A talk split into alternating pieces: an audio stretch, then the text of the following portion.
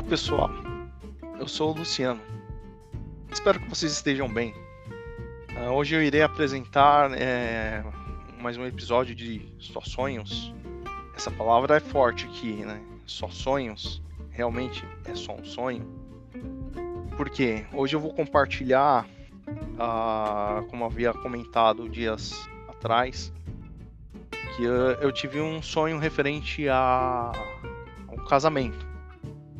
Só que existe alguns detalhes nessa questão do sonho do casamento. O sonho do casamento, ele começa meados da minha pode-se dizer da minha época de de mocidade, né? Isso a gente que é que faz parte de, de, de, um grupo religioso, no meu caso eu sou um evangélico, né? Uh, faço parte da Assembleia de Deus do, do, do Ministério do Belém. A gente no período de mocidade. Lógico que anseia, acho que não só a questão de ser na igreja, mas qualquer jovem, né? Pode-se dizer é, numa idade, né, de 18, 19, 20 anos, né? ele já começa a pensar, né, é, como que vai ser a sua vida lá para frente, né? Uh, e mais ainda quem está na igreja, isso eu falo por experiência própria, porque a gente, cara, é, existe vários fatores, né? De, de, de, se você está sozinho, se você é um galanteador ou não, tal, e você tem que seguir algumas regras ali dentro da igreja, tal, mas é, é acaba fazendo parte, né? E o interessante desse como eu disse no início, né, é só sonhos, porque eu nem conhecia a minha esposa. E eu vou com, compartilhar detalhes com vocês que de repente você fala, pô, você, não sei se é conversa sua, não é? Cara, foi uma experiência que eu vivi. Existem detalhes que eu, assim, é só sonhos ou é uma revelação? Porque de repente você tem um sonho e, e nesse sonho você enxerga alguns detalhes que naquela hora não faz sentido nenhum para você, tá? Beleza. O meu sonho ele era o seguinte: eu andava numa das ruas próximas de casa, né? Eu moro aqui próximo da, eu moro na zona leste, próximo do, do estádio do Corinthians aí para vocês terem uma referência, mas próximo da Avenida Itaquera, posso se dizer, né? No bairro onde eu moro, existe algumas ladeiras, né? é normal de São Paulo, ok? E eu passava na casa de uma. Frente à casa de, de, de um. de um conhecido da igreja, um obreiro da igreja. Uh, só que essa pessoa. É, é... eu ia em direção à casa dessa pessoa em linha reta e eu viraria à direita, né? Para subir aquela rua.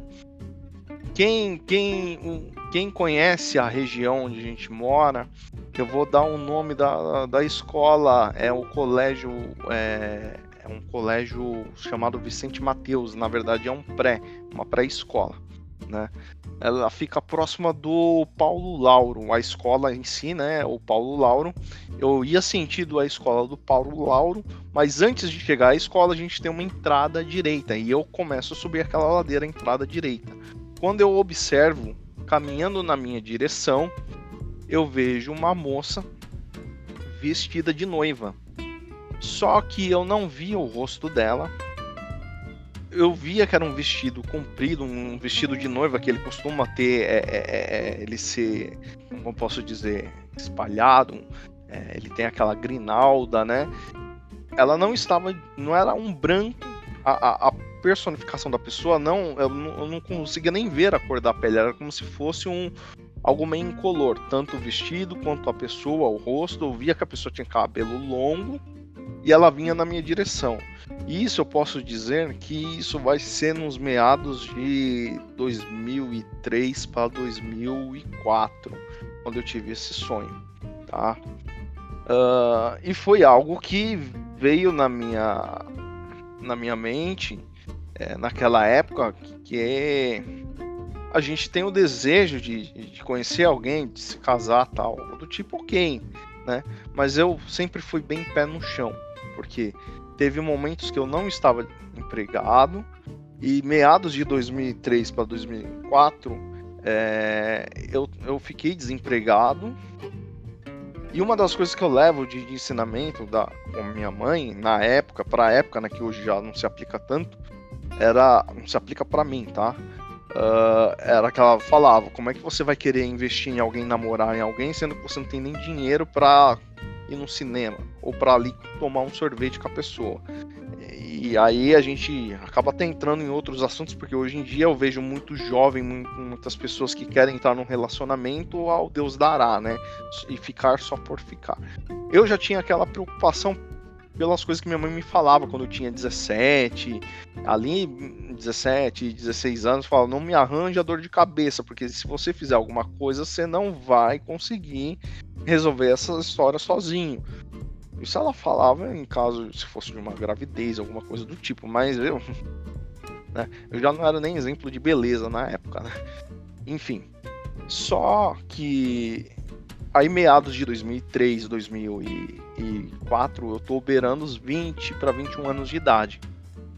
E o que acontece? Nesse período, é, eu começo a trabalhar já início de 2005 eu conheço uma pessoa na, na igreja, né? Eu conheço é a minha atual esposa, né? Eu a conheci na igreja e a gente teve várias experiências lá. De repente isso por uma outra história, tal. Mas aí começa a ter uns detalhes.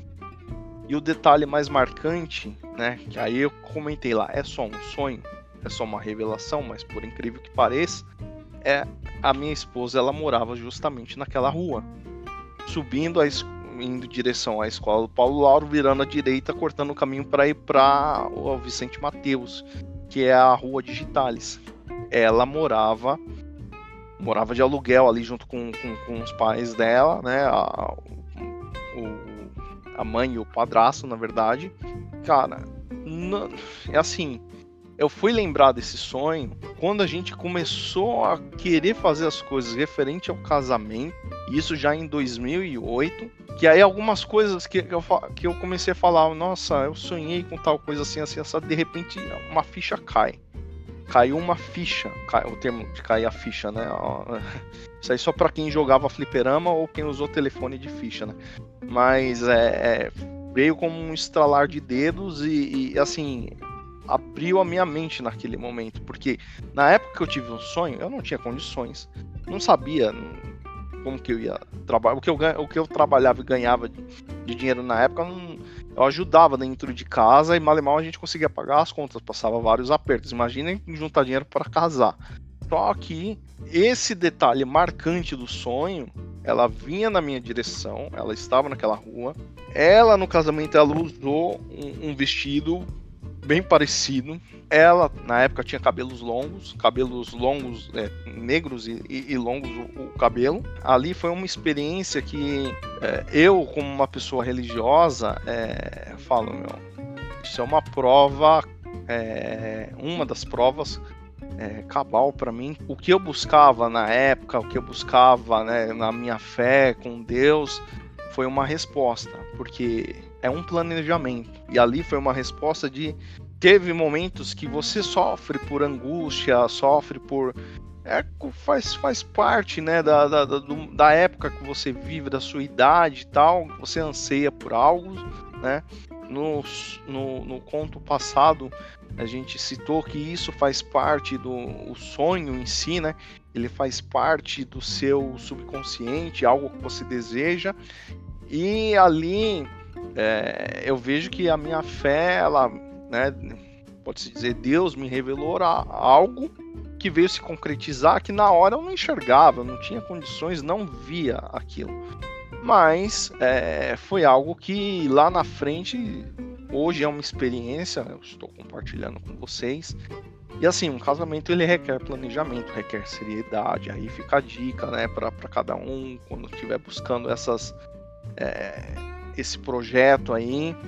É, e assim, e você que de repente não tem um caminho, um norte, ou até mesmo como eu na época, nem namorada eu tinha naquele momento, é, é, fica a dica, né? Fica assim, tenha fé, se mantenha firme, no seu propósito. Aqui eu quero finalizar, na verdade, com uma das frases que eu vi em uma pregação de um, de um pastor anos atrás. Quem é do meio evangélico vai saber de quem eu estou falando. E a, esse pastor ele citou uma frase na, na, minha época e ainda faz, faz parte, porque a frase é o seguinte: sonhe e ouse sonhar. Você nunca irá além dos seus sonhos. Tudo se começa com um propósito. Desde você colocar num papel e escrever uma meta, e você vai sonhar com aquela meta. Você precisa que aquilo seja realizado. Sem propósito, você não segue em frente. Uma das palavras-chave para minha vida durante muito tempo foi seguir um propósito. E eu tenho tentado retomar isso, porque sem propósito, no local que a gente está, seja no trabalho, na religião que você está seguindo, na faculdade, nos seus estudos, sem propósito você não segue em frente. Por isso que muita gente abandona os cursos é, da faculdade pela metade, não, não consegue continuar Uh, tá no trabalho, você tem, você entra no trabalho com uma expectativa e, e, querendo crescer naquele cargo. Você entra num cargo menor, lógico, mas aí você quer desenvolver uh, o que você estudou profissionalmente, mas as dificuldades que vai se passando durante os longos anos e as crises que a gente vem, vem vivenciando fazem as pessoas desistir. Mas de repente você tá ali próximo de alguém tá observando você e de fazer algo por você e você desiste desse sonho. Você não pode desistir dessa meta, você tem que continuar em frente. Isso é basicamente o, o que eu tenho vivido. É, tem muito mais aqui para contar para vocês de outras experiências. E aí, com o tempo, a gente vai voltando a se falar. Quero que vocês continuem firme, principalmente nesse período de pandemia. É, são dias difíceis, dias de, de polêmicos, né? É, a gente vive, além de tudo, uma guerra política, mas não vou entrar nesse assunto. O importante é que você não desista do seu sonho. Que você continue em frente, independente das dificuldades. E quando você encontrar alguém para compartilhar esse sonho, é, fortaleça, se fortaleça. Duas pessoas caminhando juntas, se uma tropeçar, a outra tá ali para ajudar a se levantar. Se você tá caminhando sozinho, e não e, e tropeçar, a sua chance de ter alguém para poder encontrar alguém para poder se levantar é complicado. E isso eu não falo não somente na questão de, de, de ter alguém para compartilhar o sonho, que seja alguém que você queira estar junto de, de relacionamento, mas uma amizade. De repente você está num curso, você conhece alguém que queira cursar a mesma coisa que você, as duas pessoas vão estar ali para fazer uma faculdade e, e compartilhar ali. Um vai querer não ir na, na, naquele dia, o outro vai, não, a gente precisa ir. Enfim, é o que eu quis dizer com, com, com essa situação. Caminhando em duas pessoas é mais fácil, caminhando com a sua família, com seus irmãos, né? É, como a gente está mais tempo dentro de casa ou deveria estar, né, na, na, medida do possível, porque sabemos que as pessoas têm que trabalhar, tenta vivenciar esse algo com, com alguém mais próximo de você, com seu familiar, com seu irmão, com seu amigo. Continue firme, não desista dos seus sonhos. Valeu, um abraço.